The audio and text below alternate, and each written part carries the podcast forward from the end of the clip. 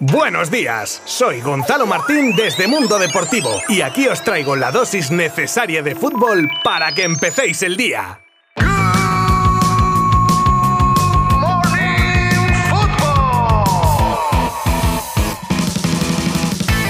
Hola, muy buenas a todos y bienvenidos una semana más a Good Morning Football, lunes de resumen de jornada de liga acompañado como no de las noticias más destacadas y fresquitas del día, para terminar con la agenda futbolística que tenemos hoy. Comenzaremos con los resultados del fin de semana, hablaremos también de las palabras de Pep Guardiola sobre posibles fichajes de jugadores de su equipo, actualizamos el estado de algunas posibles salidas del Camp Nou, así como el de algún pretendido por los culés, también hablaremos sobre el fichaje de Casemiro por el United y sus consecuencias y unas cuantas cosas más, solo si me acompañáis en este 22 de agosto de 2022. Os habla Gonzalo Martín desde Mundo Deportivo y vamos sin más dilación en 3, 2, 1. Les cuento a los más despistados los resultados de liga de viernes y sábado y ya, si os parece, enlazamos con los de ayer. El viernes abrían el Español y el Rayo con victoria para los vallecanos por 0 a 2 y posteriormente Sevilla y Real Valladolid empataban a 1 en el Sánchez Pizjuán. El sábado el Osasuna se llevaba su partido ante el Cádiz por 2 a 0, el Betis hacía lo propio contra el Mallorca en Son Mox, pero por 1 a 2 y el Celta se dejaba los 3 puntos en casa ante el Real Madrid por 1 a 4. Y ya ayer el Athletic vencía por la mínima al Valencia en casa, el Villarreal asaltaba el Metropolitano con un 0 a 2 y terminaba la jornada dominical con el partidazo en el Real Arena que dejaba el marcador en un 1 a 4 para el Barça que tiró de palancazos en la segunda parte y con doblete de Lewandowski, en el día de su cumpleaños por cierto, y los goles de Dembélé y Ansu Fati conseguían una victoria de mérito ante una Real que conseguía el gol del honor gracias a Isaac. Xavi analizaba el duro partido así al final del mismo. Partido complicado, siempre es difícil ganar en este, en este estadio, pero bueno, yo creo que cuando tenemos la calma y la pausa y jugar en campo contrario, final en la segunda parte hemos entrado muy bien y ahí es donde hemos marcado la diferencia. Pero bueno, es una victoria muy importante para nosotros. Hoy a ratos hemos jugado muy muy bien, creo que en, en líneas generales hemos hecho un buen partido y la victoria es justa. Bernardo Silva sigue en el candelero por su posible fichaje por el Barcelona, o no, pero casualidades de la vida, su entrenador últimamente habla mucho de posibles bajas en el City. De hecho, ha reconocido siempre, sin dar nombres, que podría haber salidas si algún jugador quisiera cambiar de aires y que textualmente, si hay una buena oferta, se encontrará una solución.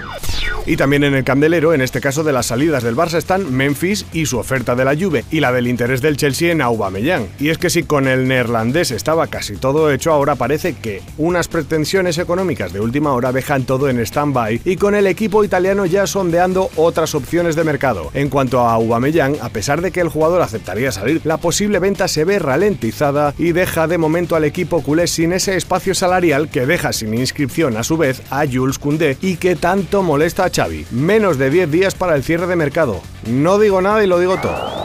Y para cerrar capítulo Barça nos hacemos eco de las palabras de José Manuel Llaneza, vicepresidente del Villarreal, equipo propietario de Juan Foyz, por el que suspiran los azulgranas para reforzar el lateral derecho. Y es muy tajante en sus declaraciones. No estamos por la labor de vender a Foyz. Dice que no está en venta y que no esperan ninguna oferta. Aquí huele a clausulazo o nada, ¿eh? Pero no seré yo que lo diga.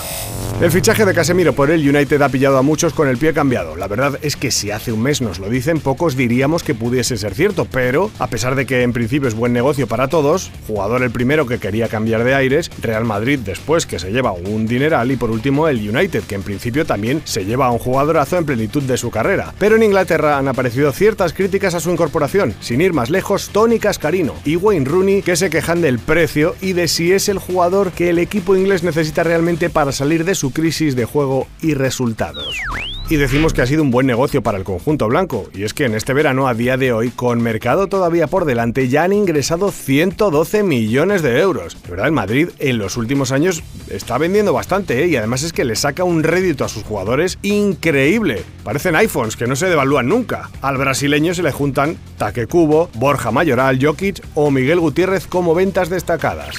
Ahora hablamos del exmadridista Antonio Casano, que cuando abre la boca en redes es para echar unas pestes de alguien, de algo, como es este caso, porque durante en una retransmisión en Twitch se despachó muy a gusto con Paulo Dybala, del que dijo que no es un gran jugador, que nadie de Italia ni Europa, de los grandes, le quería, y que tuvo que elegir Roma por cobrar 5 millones mientras que él pedía 10. Vamos, como que no le quedaba otra. Y todo esto lo dice el que fue un jugador, oye, ejemplar tanto dentro como fuera del campo.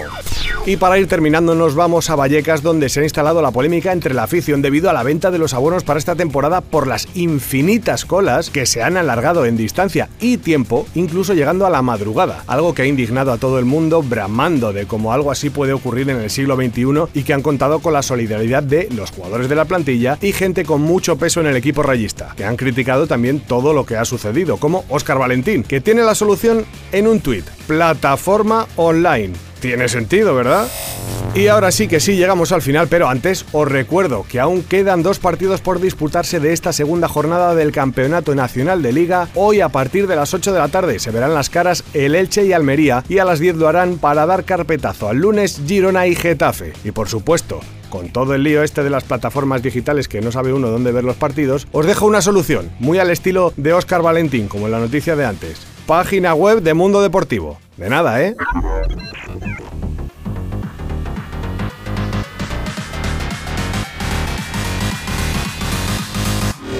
Muchas, muchas gracias por haber estado conmigo estos minutillos y mañana volveremos con mucho más contenido, así que abrazo virtual, adiós. Mundo Deportivo te ha ofrecido Good Morning Football, la dosis necesaria de fútbol para comenzar el día.